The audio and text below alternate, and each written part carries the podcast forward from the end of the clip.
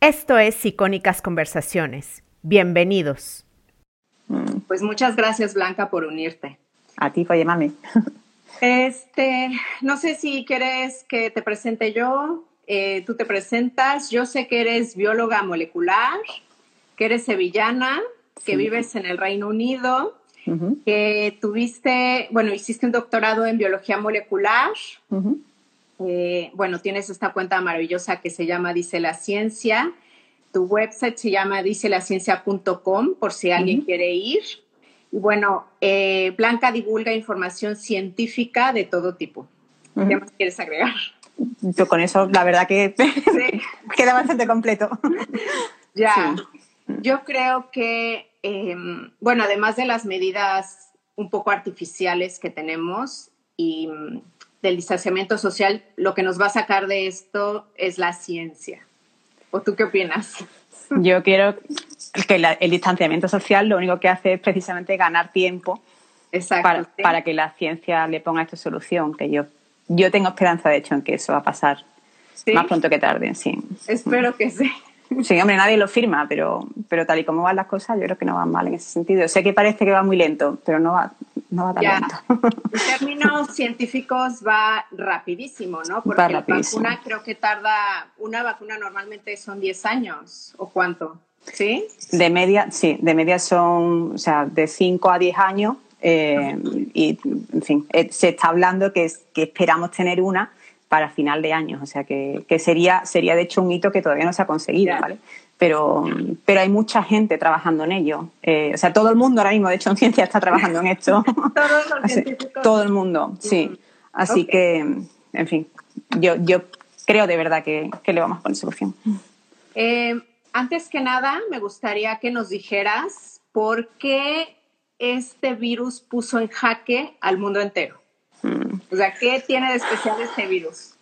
Pues mira, este virus lo que tiene de especial, lo primero es que es un virus emergente, ¿vale? Los virus cuando aparece un virus emergente es un virus que antes no infectaba a, los humanos y eso, y eso es muy peligroso ya de por sí porque eh, los virus se transmiten de persona a persona y, si toda la población, no hay, nadie en la población que tenga inmunidad, es un virus que se transmite con mucha facilidad. Entonces, eh, toda la población es susceptible. Entonces, eso es lo primero por lo que, por lo que es peligroso, porque es un virus emergente. Y luego, eh, hay otras razones como que este virus tiene un rango muy amplio de severidad de síntomas. Entonces, cuando tú vas infectando, o sea, hay mucha gente que lo pasa y no se entera, y luego tienes un determinado porcentaje de personas que, se pone muy enferma, pero claro, cuando estamos hablando de que, lo puede coger casi toda la población, por pequeño que sea ese porcentaje, te sube muy rápido. Eh, entonces, esas dos características, que sea, que sea un virus emergente y que tenga un rango amplio de, severidad de síntomas, lo hacen bastante peligroso. Eh, y luego es bastante infeccioso. Parece ser que se contagia, con facilidad. Mm. Es incluso más contagioso que la gripa, ¿no? O por ejemplo. Es más contagioso que la gripe, sí. Ahora mismo, eh, mm, por lo que de este virus, cualquier cosa que te voy a decir, voy a empezar siempre a decirte, esto es información preliminar, ¿vale? Porque todo es información preliminar. Tomemos en cuenta entonces que es un virus que se esté estudiando, ¿no? claro, efectivamente nada está 100% confirmado, ¿no? Efectivamente. Entonces, de, la gripe eh, sabemos que se infecta de una a dos personas eh, en, condiciones normales y este virus creemos que cada persona infecta de dos a tres, pero de hecho eso no lo tenemos claro. O sea, de hecho hay datos que, dicen que podría ser, podría ser más alto. Y la verdad que con la, con la que ha liado tendría sentido. y por ejemplo, con las medidas de distanciamiento social, ¿esta relación cambió? O sea, ¿cuánto, se disminuyó? Claro, justo eh, este, este, parámetro del que estamos hablando, lo que no sé si lo habréis oído de las noticias, pero se habla continuamente del R0. El R0 es el mejor parámetro, o sea, es el parámetro que, te da la capacidad de transmisión del virus. Entonces, ese es un parámetro que tú mides mirando los datos en, ese momento en la población. ¿vale? Y tú lo que tienes que ir mirando es que si el R0, si, si cada persona infecta a más de una persona, la curva, que todos estamos mirando la curva, se te va a ir para arriba. Sin embargo, si infecta menos de una, empezamos a bajar para abajo. Entonces, el, R0 se va monitorizando de forma, de forma continua y todo el objetivo de todas las medidas es precisamente bajar el R0 de donde esté, de 2, 3, bajarlo a menor de 1. Cuanto más bajo esté, mejor. Ya. Y esto tiene que ver, como decías, con eh, virus pasando de animales a, seres humanos. Eh, me gustaría que me contaras qué es la zoonosis y si podemos hacer algo para evitar que estos virus nuevos que están en animales no pasen a los humanos. A ver, para evitar, evitar, probablemente no, pero sí que podemos, sí que, sí que podemos bajar las probabilidades.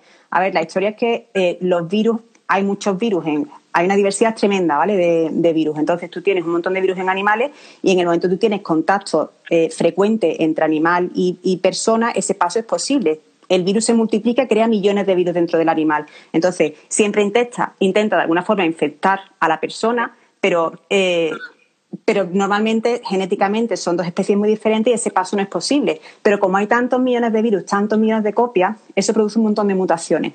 La mayoría de las mutaciones no van. No tienen éxito, digamos. No sirve, pero de repente una, cada, cada mucho tiempo, consigue hacer el paso. Entonces, eh, Claro, obviamente la forma de, bajar la probabilidad de que, eh, de que ese paso eh, ocurra, a ver, es yo creo que un poco la forma en la que estamos viviendo, ¿no? Somos, cada vez hay más gente, cada vez las, zonas remotas son menos remotas y sobre todo la ganadería industrial se, mira como, uno de los focos más importantes de este tipo de, salto, ¿no? Por la forma en la que criamos a los animales eh, y ese contacto de persona-animal cercano. Ok. Eh, ¿Tiene que ver también con animales salvajes o solamente con, animales de ganadería, como dices? Se puede, se puede dar de cualquier forma, ¿vale? Eh, lo que pasa que sí que es cierto que por las condiciones, normalmente los animales eh, salvajes no están en las mismas condiciones que, los animales en, ganadería. Y, en ese, y en, ese, en ese tipo de, ambiente se, se, que ocurran este tipo de cosas, pero no es específico de la ganadería. Puede ocurrir en vamos, como ha ocurrido toda la historia, ¿vale? que, esto, sí, que esto no es nuevo. Sé que en China están prohibiendo este tipo de mm. mercados. Mm. ¿Es algo bueno o es algo inocuo? No va a servir de mucho. Ah, Hombre, yo creo, yo, yo creo que esa es buena medida. Ya. Viendo que ya pasa varias veces. Ojo, que no sabemos, no sabemos a 100% de dónde ha venido el virus, ¿vale? Que, que, todos hemos puesto el ojo porque, porque el primer foco se vio en un mercado en el que se sabe, se sabe que las condiciones higiénicas en esos mercados no son ideales, se sabe que se, que se amontonan unas especies con otras, por lo cual lo que decimos, ¿no? Una vez más, eh, ese paso de, de animal a animal, de animal a persona, se facilita eh, con lo cual, la prohibición de esas condiciones parece una medida lógica. Sí. Eh, ya. Sí. O, sea que un mejor trato a los animales o más consciente, digamos, que ayudaría, ¿no? Sí, a ver, es que hay, sí. Incluso bajar el nivel de ganadería en general, ¿no? El que comamos menos carne, ¿sabes? El que haya menos, eh, probablemente sería también una medida, una medida y, el, respetar el medio ambiente en general. En general hay que respetarlo, exactamente. Sí. Em, me gustaría que me dijeras em, cómo mantener esta curva de forma artificial de aquí a que se encuentre la vacuna. Esa es la pregunta del millón. Eh, a ver, aquí hay gente que se dedica específicamente a mirar lo, la gente que modela esa curva mira exactamente, mira, justo hace un par de días ha salido eh, un artículo interesante en Nature en el que se ponían a mirar, o sea, cada, cómo cada medida afecta precisamente al desarrollo de la curva. Eh, entonces, mira, eh, ¿cuánto ha afectado el cerrar los colegios? ¿Cuánto ha afectado el distanciamiento social? ¿Cuánto ha afectado? O mira cada cosa, ¿no? Y tú tienes que mirar cuánto afecta cada medida ya. a, cómo, a cómo te va cambiando. Entonces, lo primero es deberíamos salir, por lo que estamos viendo, eh, deberíamos salir cuando el R0 es muy bajo, ¿vale? Si lo abres demasiado pronto, ya estamos viendo que es fácil, que es fácil que este virus se vaya para arriba. Desgraciadamente, da la sensación de que, de que es fácil.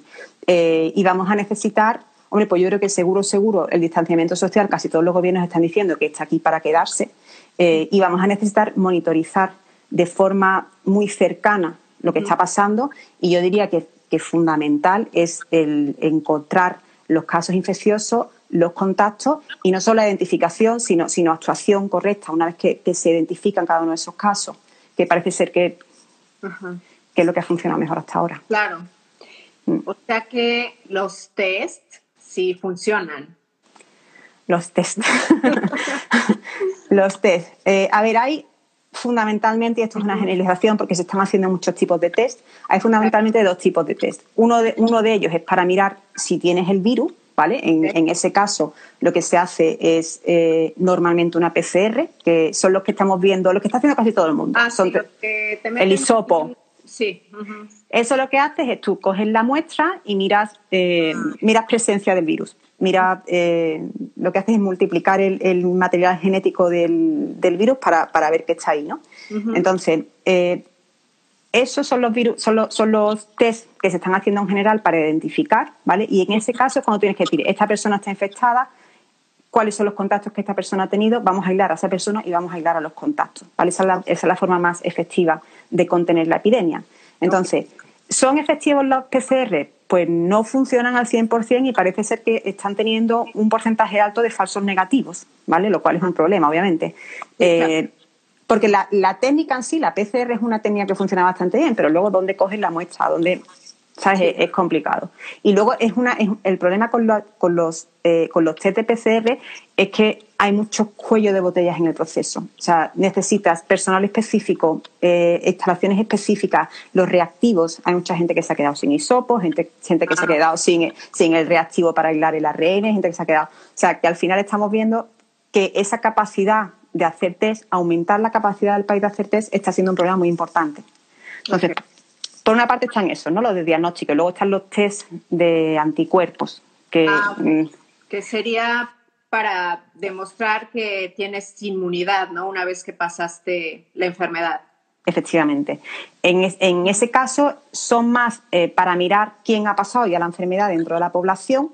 Eh, y una vez más, los test que tenemos hasta el momento quizá todavía no están ahí para, que podamos utilizarlo, ni tampoco el conocimiento que tenemos sobre la inmunidad de la enfermedad eh, todavía no dan una respuesta eh, precisa.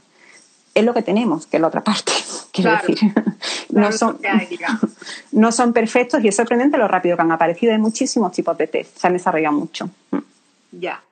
Em, es probable, perdón, voy a leer algunos comentarios por si alguien quiere comentar es probable que si tengo asma, tengo el virus, me pongo grave. Es lo que te iba a decir. Eh, ¿Por qué hay ciertas personas a las que les afecta más que a otras? Por ejemplo, esta chica que tiene asma. Si coge el virus, perdón, si toma el virus, ya, estoy hablando, ya no sé hablar con sí, sí, Te hemos entendido. ¿Es más seguro que, se le complique o, o qué se ha visto? Mm. Eh, en un principio, lo que es la capacidad de infección, ¿vale? Eh, la, probabilidad de que tú cojas el virus se ha visto que no es más alta eh, porque tengas asma, ¿vale? Ahora, la, probabilidad de que se complique en un principio una persona con asma debería considerarse persona de grupo de riesgo, porque la enfermedad crónica respiratoria está considerada eh, un factor de riesgo. No conocemos y, no, hay, no hay muchos datos, lo cual yo creo que son buenas noticias de, mm, asmáticos, por lo menos hasta donde yo he llegado a ver. Eh, y luego, el por qué infecta más a unas personas que a otras o por qué algunas personas responden peor a la infección. Eh, el, principal, el principal factor de riesgo para el COVID-19 es la edad. Con, mucha, con mucha diferencia. Y eso lo más probable es que esté relacionado simplemente con, el desarrollo del sistema inmune. Los niños tienen un sistema inmune mucho más activo que las personas mayores. Eh, y se cree que eso es normalmente, probablemente lo que está detrás. Luego, los otros factores de riesgo, como eh, enfermedad cardiovascular, eh, diabetes tipo 2, también hay que tener en cuenta que eso se da habitualmente en personas mayores. Entonces, tienes, se, se, va sumando. Claro. sí. Pero es verdad que, bueno, eh, a mí lo que me llama la atención es que los niños menores de 10 años parece que les afecta muy poco, ¿no? O sea, ¿hay alguna razón para esto? Hay teorías. Ok, son las teorías? Hay teorías. Eh, pues como decíamos, una de, de las, probablemente la, más aceptada ahora mismo está detrás de, cómo funciona el sistema inmune de los niños. Eh, incluso localmente en la zona de los pulmones, los niños tienen una reacción mucho más fuerte a los patógenos eh, mm, al principio, ¿vale? Eh, pero conforme vamos, conforme vamos envejeciendo, esa, esa respuesta fuerte en los pulmones se va aplacando, ¿vale? Eh, así, pues, por eso, por ejemplo, muchos más niños que tienen asma, porque tienen esa reacción fuerte a los alérgenos, a los, eh, y eso no ocurre en las personas adultas. Entonces, tenemos eso por una parte y por otra hay otra teoría que habla de que es posible que exista una cierta inmunidad cruzada, porque hay otros coronavirus, ¿vale? Que infectan, ah. eh, que infectan a humanos, hay otros cuatro que generan eh. Uy, ¿me ves? Te veo, te veo congelada, pero te, ah, bien. Ahora. Eh, y son comunes en niños. Entonces se está mirando si puede haber una determinada inmunidad cruzada. Eso quiere decir, si, si una persona que, ha tenido una infección de coronavirus que, que generan resfriados, ¿vale? como el 30% de los resfriados lo, generan los coronavirus, puede ser que eso le esté dando una cierta inmunidad a los niños. Ya. O sea que, bueno, yo por ejemplo soy mamá de dos niños pequeños, uno tiene cuatro y uno tiene siete. Y, ah, como yo, cuatro y siete. todo el invierno son mocos, ¿no? Sí. Y, lo peor es que me los pasan a mí y al papá, ¿no? Sí. Eh, entonces, em, puede ser que, que, por ejemplo, en el caso de las familias con niños ya hayan pasado algunos coronavirus o algún coronavirus. Sí, hombre, yo te puedo decir, cuando empezó esta historia, mi, mi niño los tenía los dos tosiendo. Claro, yo de hecho los saqué del colegio pensando, a ver si van a tener coronavirus, pero claro, puede ser eso o uno de los dos millones de virus que tenemos en invierno. Ya. Mm. Eh, me están preguntando sobre fumar en general. ¿El ser fumadores también es, eh, entra como, no sé, mm, riesgo? Sí, es factor de riesgo. O sea, siempre es buen momento para dejar de fumar, pero este es el mejor. ya. Eh, su mamá dice, tengo un conocido, su hija tiene 14 años y presenta COVID. No ha salido de casa, pero su mamá sí, pero no presenta ningún síntoma. He escuchado estos casos en el que dicen, por ejemplo, he seguido todas las indicaciones, no he salido de casa y aún así me enfermé. ¿Por qué pasa esto? Pues los virus no vienen, o sea, los virus hace mucho tiempo sabemos que no aparecen de la nada. los virus se transmiten de persona a persona. Lo que pasa es que también tenemos que entender que la, que la contaminación es mucho más fácil de lo que creemos. Eso cualquiera que ha trabajado en un laboratorio se da cuenta. Uno puede minimizar el riesgo, pero nunca puede eliminarlo por completo. Entonces, eh, es, muy fácil que uno no se dé cuenta de dónde le va a venir la contaminación. Incluso si tú lo haces todo bien, siempre hay algún momento en el que se te va a escapar y vas a tener que tener suerte eh, de haberlo hecho bien. Mm. Ya. Em, bueno, em, tengo aquí anotadas preguntas porque se, me va. Em, ¿Qué país pondrías así como un ejemplo de que lo está haciendo bien? Pues mira, en el artículo este que te comentaba antes, precisamente estaban mirando las estrategias de diferentes países y se ve que probablemente el país que mejor lo ha hecho ha sido Hong Kong. Eh, a ver, tenemos que tener en cuenta que en, Asia ya tenían, mm, ya han pasado otras epidemias, ah, ya tienen. Entonces está, claro, porque al final los que mejoran, los que mejoran racionado son los que han racionado rápido, los que se han tomado esto en serio desde el principio. Eh, mm. entonces, en Hong Kong, por ejemplo, no ha habido un confinamiento como tal, pero inmediatamente empezaron a encontrar los casos y de hecho incluso tienen, tienen instalaciones específicas para aislar a las personas y aíslan a las personas y a los contactos. Es decir, se toman muy en serio el identificar y aislar cada caso. Eh, cerraron los colegios inmediatamente, pero no han tenido que llegar y empezó todo el mundo a trabajar desde casa. Pero no han tenido que llegar a hacer el confinamiento que se ha tenido que hacer en casi todos los sitios. Sí, y han conseguido mantener la infección a día de hoy a niveles muy, muy bajos. Luego en Europa, por ejemplo, que en muchos sitios, eh, en la mayoría, se ve para arriba, en Alemania, por ejemplo, se ha hecho bastante bien en comparación, ¿no? Pues por lo mismo, porque actuaron, actuaron eh, probablemente mucho más rápido que en otros países y porque han hecho muchos test. Que al final el, el intentar, porque se trata de eso, tienes que identificar y aislar a los casos. Y por ejemplo, esta medida de Alemania que hace casi medio millón de test a la semana o algo así leí que hacían, entonces, ¿eso es lo que hace que el porcentaje de mortalidad en Alemania sea menor o a qué se lo atribuyes? Los porcentajes de mortalidad varían mucho de un sitio a otro por, por, diferentes motivos. Uno de ellos, como bien dices, es por los test. Obviamente, si tú lo haces, claro, tú mides el porcentaje de mortalidad diciendo tanta gente se me ha infectado y tanta gente se me ha muerto. Entonces, si tú le haces los test solo a la persona que te entra por el hospital, ah, ¿vale? claro.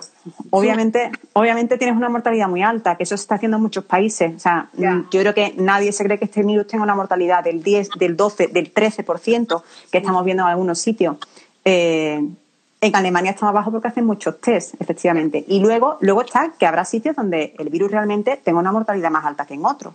Y en eso van a influir un montón de factores. La demografía, el virus en sí, eh, el sistema de salud. Alemania tiene un sistema de ah, salud fantástico. Mm. Entonces, todo ese tipo de cosas van a influir.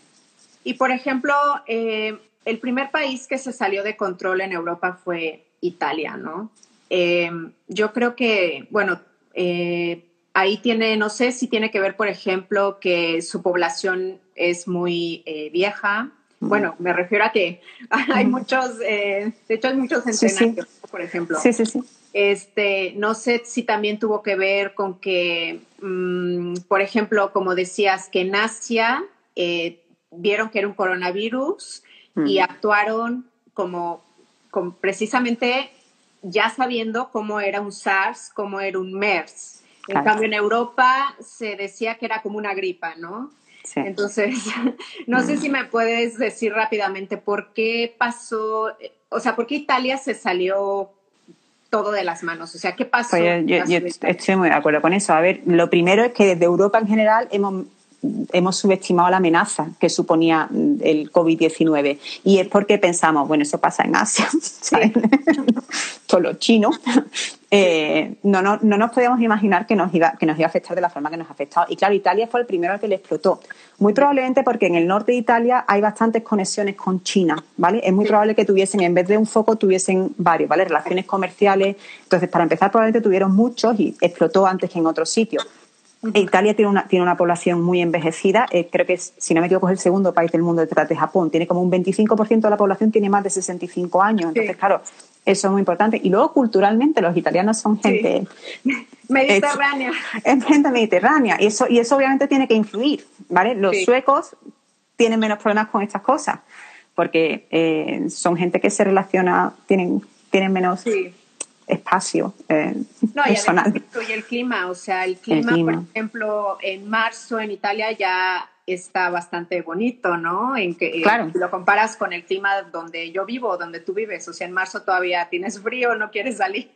Claro, claro, nosotros aquí desde Reino Unido estábamos viendo lo que estaba pasando en España y en Italia y también nos planteamos, ¿no? Es que, claro, cómo se vive aquí, cómo se vive allí, incluso cómo se saluda a la gente, nosotros nos damos dos besos cada vez que nos vemos, pues obviamente eso es fantástico para transmitir virus, claro. pero es parte de nuestra cultura. Claro. Eh, me gustaría que me dijeras ahora un poco de lo que está haciendo la ciencia con respecto a eh, solucionar este problema. ¿Qué tratamientos eh, se están probando? Bueno, si quieres hablar de alguno que valga la pena. Y sobre vacunas, porque sé que creo que se están trabajando alrededor de 70 vacunas. Es, increíble. Sí, si me preguntas, es increíble. Eh, a ver, tratamiento primero. Tratamiento hay dos opciones. uno puede en, el contexto de una epidemia no puede ponerse a buscar eh, desde el principio un tratamiento. Entonces lo que haces es buscar eh, medicamentos que se están utilizando para otros, eh, para otros virus e intentar ver si funcionan el COVID-19. En ese sentido, la Organización Mundial de la Salud ha creado un ensayo clínico muy grande, se llama Solidarity, y está mirando, porque también hay muchos candidatos y es muy importante que pongas los recursos adecuados en los candidatos adecuados. Claro. Entonces, ¿no? Mm. claro, necesitamos, necesitamos para acelerar el proceso. Entonces, ahora mismo se está mirando mucho la hidroxicloroquina, eh, pero no parece que vaya muy bien, ¿vale? Y el Redensivir, ¿lo he dicho bien? Que es uno que se utiliza eh, contra el ébola, pero bueno. Ah, ok. Mm. ese parece ser que es el que mejor va. Eh, el problema es que con los tratamientos da la sensación de que los antivirales es posible que no tengan un papel muy importante en esta enfermedad, porque la gente se pone, se pone enferma eh, bastante tarde y normalmente funcionan mejor, funcionan mejor al principio de la enfermedad. Mm. Sí. Ok. Eh, eso no quiere decir que no vayamos a encontrar varios probablemente que, funcionen, pero no esperamos, yo creo que no esperamos que haya un, un medicamento dramático que nos vaya a solucionar el problema. Ya. Eh, entonces, tenemos por una parte los antivirales, luego los anticuerpos. Eh, tú puedes tratar directamente eh, hasta que tengamos una vacuna, puedes, puedes, crear anticuerpos contra el virus y dárselo a las personas como, como tratamiento. Eso se, se, ha estado ya probando utilizando el plasma de personas que han pasado por la enfermedad y directamente dándoselo a personas que están pasando la enfermedad. Entonces tú estás cogiendo la, como la inmunidad de una persona y directamente dándoselo a la persona que está enferma. Igual forma, eso es algo que nos puede ayudar en el proceso, pero que no lo puedes escalar, eh, porque obviamente necesitas plasma de personas enfermas. Ya. No va, a ser, no va a ser una solución a nivel global. Entonces, la solución es la vacuna, que es por lo que está todo el mundo mm, ahora mismo esperando. Eh, y vacunas se están realizando muchas, como bien decía, y ya hay varias en ensayos clínicos. Eh, la que mejor pinta tiene, porque una vacuna se puede hacer de muchas formas. Eh, se están haciendo muchas, todos tenemos ahora mismo la imagen del coronavirus con la bolita y sus espigas, y esa, y esa proteína, ¿vale? se está utilizando mucho para las vacunas. entonces, por ejemplo, hay ahora mismo una aquí en Oxford que yo creo que es la que va más adelante en el proceso. Dicen que para septiembre puede que tengan un millón de, eh, vacunas preparadas, lo cual es increíble. Eh, y en ese caso lo que han hecho es, por ejemplo, pues coger esa, esa proteína y meterla en un virus diferente. Okay. Lo que pasa que, bueno, hay que ver, bueno, el proceso es largo y, y puede uno encontrarse muchos problemas en el camino. Ya. Eh, ¿Qué hace exactamente una vacuna? O sea, ¿cómo bloquea el virus? La vacuna lo que hace es entrenar a tu cuerpo, ¿vale? Para que, porque cuando uno, reacciona a una infección, eh, tiene primero una, reacción que no es específica y luego aprende a, luchar específicamente ese patógeno, ¿vale? Entonces, una vez que aprende a luchar específicamente un, un organismo infeccioso, queda una memoria en el cuerpo.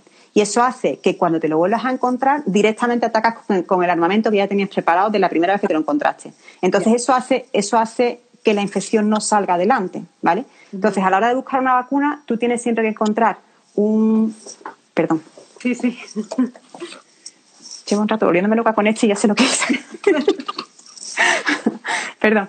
Eh, se puede hacer de muchas formas diferentes. Tú puedes coger el virus y, mm, por ejemplo, inactivarlo, ¿vale? Y eso va a, generar la reacción inmune en la persona, pero no la infección, que es lo que estás buscando. Tú tienes siempre que encontrar, es un balance entre vamos a crear una reacción inmune, pero no suficientemente alta para que nos genere sintomatología.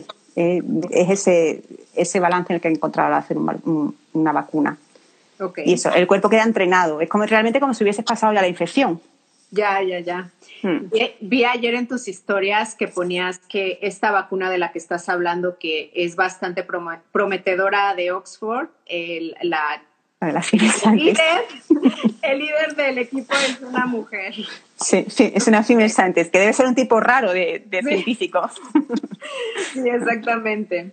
Hmm. Em, también me gustaría que me dijeras em, qué va a pasar con las personas de riesgo de aquí a que haya una vacuna? ¿Van a tener que seguirse guardando en casa? ¿Qué crees que va a pasar?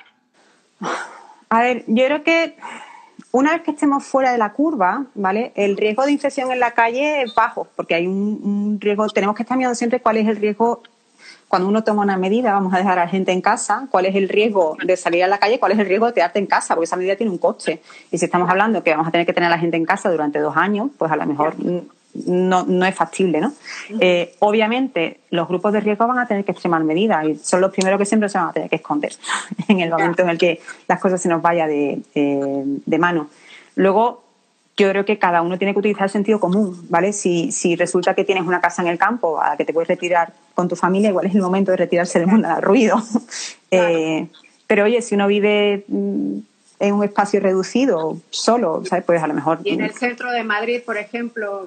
Claro, pues no, te vas a quedar ahí metido dos años, que no, no tiene sentido. Entonces tendrás que extremar medidas y vamos a tener todos que aprender a convivir eh, con la situación y, y aprender a minimizar riesgos. Ya, eh, yo tengo una duda con respecto a los, a los cubreboca, porque al inicio se dijo que no eran necesarios y después cambió el discurso. Mm. Y ahora, por ejemplo, en, Luxemburgo, en donde yo vivo, ya lo hicieron obligatorio. Ah, sí, no. Sí. Pues. te mandan a tu casa los cubrebocas. Aquí. ¿Por qué hubo este cambio? Pues la historia es que en el caso de, la, de los cubrebocas, las mascarillas que le llevamos nosotros, eh, no la, evidencia no es clara. Entonces, eh, yo creo que, eso es a lo que estamos, estamos bastante acostumbrados en ciencia, ¿no? Que no se sabe y, no tenemos muy claro, no tenemos muy claro si eso va a aportar algún beneficio o no. Eh, pero claro, la gente está tomando decisiones con la evidencia que hay, como decíamos antes, ¿no? no la evidencia no es clara y, vamos a ver qué, es lo que hacemos. Eh, en un principio tendría sentido que si todo el mundo mm, se, se cubre con mascarilla, eh, vamos a minimizar el riesgo. El problema es que la gente tiene que utilizar bien las mascarillas. Ah, Entonces, la medida tiene que venir con, una campaña de educación muy importante, porque si no la utilizas bien, terminas probablemente incluso aumentando el riesgo. porque te tocas, ¿no? Te tocas, y, bueno, yo no sé si lo ves en la tele, lo ves, la gente está continuamente bajándoselo para ah. hablar o para... Y terminas al final manipulando más y eso incrementa el riesgo. Entonces, si se implementa, la gente tiene que hacerlo bien. Ya, ya. esa, esa yo creo que es la gran controversia. Sí, yo, yo creo que esa parte, por ejemplo, es la que falta en Luxemburgo, porque te mandan las mascarillas cada semana. Ah, sí, a ah, eso muy Sí, este, pero no te educan en cómo usarla. O sea, sé que si te la pones, no, no, no puedes tocarla. No puedes tocarla. No, puedes tocarla. es, lo, mismo con los guantes. Ves a la gente.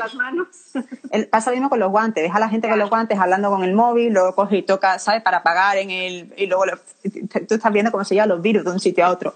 No puedes hacer eso. o sea, tenemos todo, y yo creo que es algo que se debería probablemente estar haciendo mejor desde las autoridades, pero de todas formas todos deberíamos informarnos eh, en cómo en cómo utilizar las medidas de protección individualmente. Sí. ¿Y tú, por ejemplo, qué fuentes recomendarías para educarse e informarse en este tema? Yo creo que ahora mismo hay tantísima información y tantísimo ruido. Mi cuenta, claro. Mi cuenta. A ver, yo que hago divulgación intento hacer de altavoz de, las, de las fuentes oficiales, ¿vale? Es lo, que, es lo que intentamos siempre. Y hay una razón para que eso sea así. O sea, las fuentes oficiales tienen a los mejores expertos detrás. Eh, entonces, por ejemplo, la Organización Mundial de la Salud se le ha criticado muchísimo en toda esta, pero también es porque es a quien tenemos ahí para criticar, estamos todos muy enfadados con lo que ha pasado, pero eh, es la principal la principal autoridad en el tema. Y tiene un montón de información para la población general. Entonces, yo creo que todos deberíamos ir a las fuentes oficiales y leernos la información que ellos tienen. Luego, si uno se quiere leer todo lo que te mandan por WhatsApp, te lo lees. pero, pero eso no pero hay que saber filtrar, ¿no? Claro, pero eso no quita que necesitamos saber qué es lo que dice la información oficial. Y luego en cada país va a haber una, un organismo al que uno se puede dirigir y que te va a decir cuáles son las normas específicas en tu país o, las normas a seguir. Ya.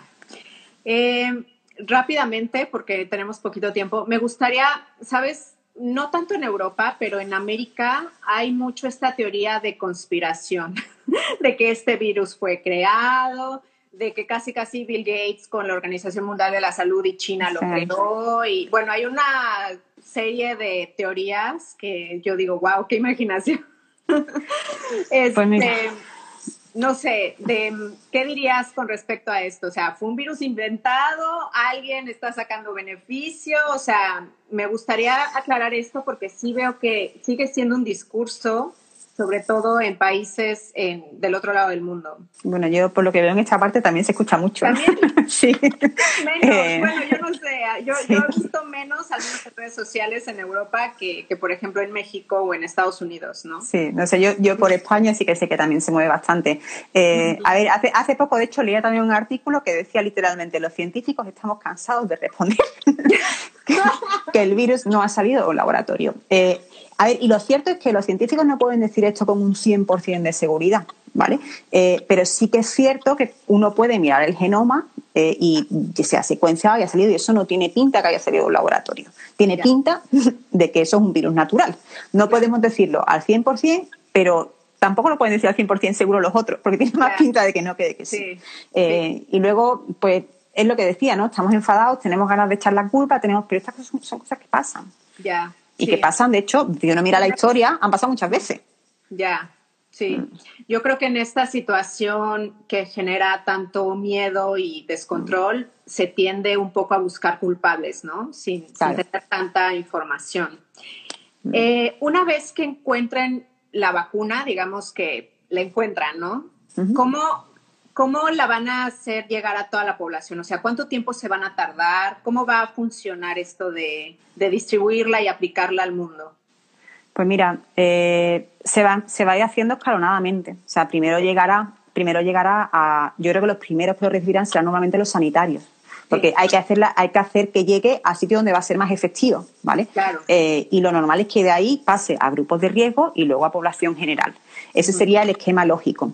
Eh, luego, aquí hay un montón, hay un montón de intereses y gente ya peleándose, ¿vale? Eh, de hecho, digamos que el caso que tenemos más cercano es la pandemia de gripe del 2009 y ahí se vio que los países eh, con más recursos, que fueron los que pusieron el dinero, se llevaron la vacuna antes y a los, y a los países más desfavorecidos les, dio bastante más fuerte. Entonces, ahora mismo se está diciendo, eso no se puede hacer. O sea, necesitamos que se ponga la vacuna donde, donde hace falta y donde va a hacer más efecto. Porque es lo, mm, lo ético y lo lógico, ¿vale? Eh, el cuánto tiempo es muy difícil de predecir eh, y va a depender también de, qué tipo de vacuna es la que llega, digamos, al final de la, carrera primera, porque algunas vacunas son más, rápidas de, producir que otras en el laboratorio. Eh, mira, por ejemplo, en la, el único dato que he visto que me pueda dar una, idea de lo que estamos hablando es en el 2000, en el 2009, en la pandemia de la gripe, en septiembre, o en, no, perdón, en, otoño del 2009, que la pandemia empezó en enero, ya 16, 16, países ya estaban recibiendo la, eh, la vacuna, que es súper rápido. rápido. Entonces, y, hubo muchas quejas de que el proceso y era una vacuna especialmente difícil de producir y de escalar. Entonces, yo tengo esperanza que si se, se encuentra rápido, no vamos a tardar tanto tiempo en tenerla. Ojalá. Em, ¿Tú crees que va a haber algún aprendizaje de los países después de esto? No, yo creo que sí. O sea, nos ha dado fuerte y flojo. Eh, más recursos a la ciencia, se van a tomar más en serio esto de... Hombre, yo espero mucho que sí. específicamente con respecto a pandemia, yo creo que una cosa que llama mucho la atención cuando miras eh, la respuesta de los países en este caso es que tú te das cuenta que que no necesitábamos tampoco grandes cosas para haber estado mejor preparados. Que lo que nos ha faltado, lo que nos ha faltado son cosas bastante sencillas. Deberíamos haber tenido muchísimo más eh, equipo de protección en stock. Eh, eso es una cosa muy barata de hacer. ¿Vale? Eh, necesitamos tener mejores, mejor formación para epidemias, necesitamos tener mejores protocolos, mejor logística. no son cosas muy caras ni muy complicadas. Pero las puedes planear. Claro, que, no es cuestión de, edificios, ¿sabes? Que hemos montado hospitales en, en, tres días que el problema, y el problema no nos ha venido de ahí a la hora de, enfrentar el virus. Entonces, yo creo que a nivel, específicamente deberíamos aprender eso sin duda alguna de esta pandemia. Y luego, como bien dice, ojalá pongamos a la ciencia un poco más en el centro de, ojalá. de, los eh, presupuestos. Como última pregunta, porque se nos acaba el tiempo, me gustaría que me contaras rápido cuál es el papel de la responsabilidad individual en, en contener esta pandemia y en pasarla mejor. Todo, sea, eh, a ver, eh, no todo porque mucho viene del gobierno, pero, pero esto es un problema de salud global y cada uno de nosotros va, va, a influir no solo en nuestro riesgo de infección, sino que cada una de nuestras decisiones afectan el riesgo de infección de cualquier persona a nuestro alrededor. Y eso además se multiplica de una forma muy sencilla. Entonces tenemos todo, tenemos que ser muy responsables. Mira, decíamos antes que en Asia esto se ha tomado mucho más en serio desde el principio, en Asia, Hong Kong, eh, Corea del Sur, Taiwán, no solo desde las autoridades, es que la gente tiene ya ese miedo. Y esa respuesta, el que la gente desde el principio se tome la distancia social en serio, eso ayuda mucho a que, a que se, se luche con éxito. Claro. Mm. Pues muchísimas gracias, Blanca. Eh, me, gustaría que me dijeras dónde te pueden encontrar, si a alguien le gusta la ciencia, a mí me encanta. ¿Dónde te, seguimos, dónde te encontramos? En Dice la Ciencia, yo hago divulgación fundamentalmente desde mi cuenta de Instagram y de vez en cuando eh, me da alguna cosilla en la página, dicelaciencia.com, pero en, Instagram, en Dice la Ciencia.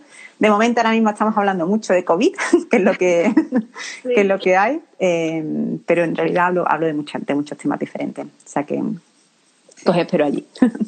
Pues te agradezco muchísimo tu tiempo. Muchísimas gracias a los que se conectaron. De verdad, yo creo que es información valiosa. Voy a dejar el live 24 horas y si puedo lo convierto a episodio de podcast. Voy a ver cómo le hago. Perfecto. Muchísimas gracias. Venga, muchas gracias, Jessica. Encantada. Chao.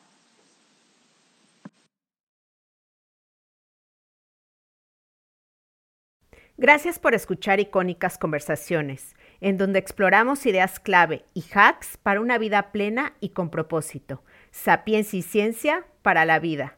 Asegúrate de no perderte ningún episodio suscribiéndote en tu plataforma de podcast preferida. Para más contenido y actualizaciones, sígueme en mis redes sociales. Me puedes encontrar como Jessica Austria. Hasta la próxima.